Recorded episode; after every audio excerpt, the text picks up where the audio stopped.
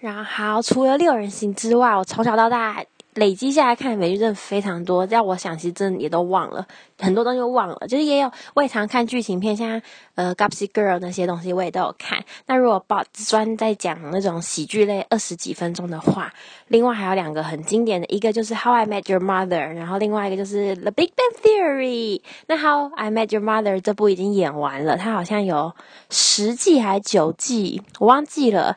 那因为那一部我真的觉得从旧的从第一季开始。看的话，我真的觉得很旧诶，不知道什么六人，不知道是偏爱六人行还是怎样。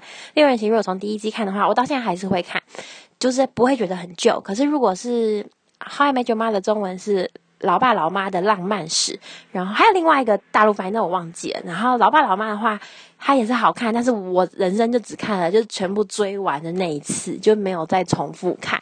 然后那。好好，那我讲一下《How I Met Your Mother》。好，那一部是在讲一个人，一个男主角是如何他在跟他的小孩阐述他是如何追到他妈妈的，然后就这样讲了十年呢，酷不酷？就是他可以，就是讲十季哈，还是十季还是九季？然后一季就一年呢，他这样这样十年讲，让你你也不会觉得，哎，怎么还不告诉我他老婆到底是谁什么的？就是。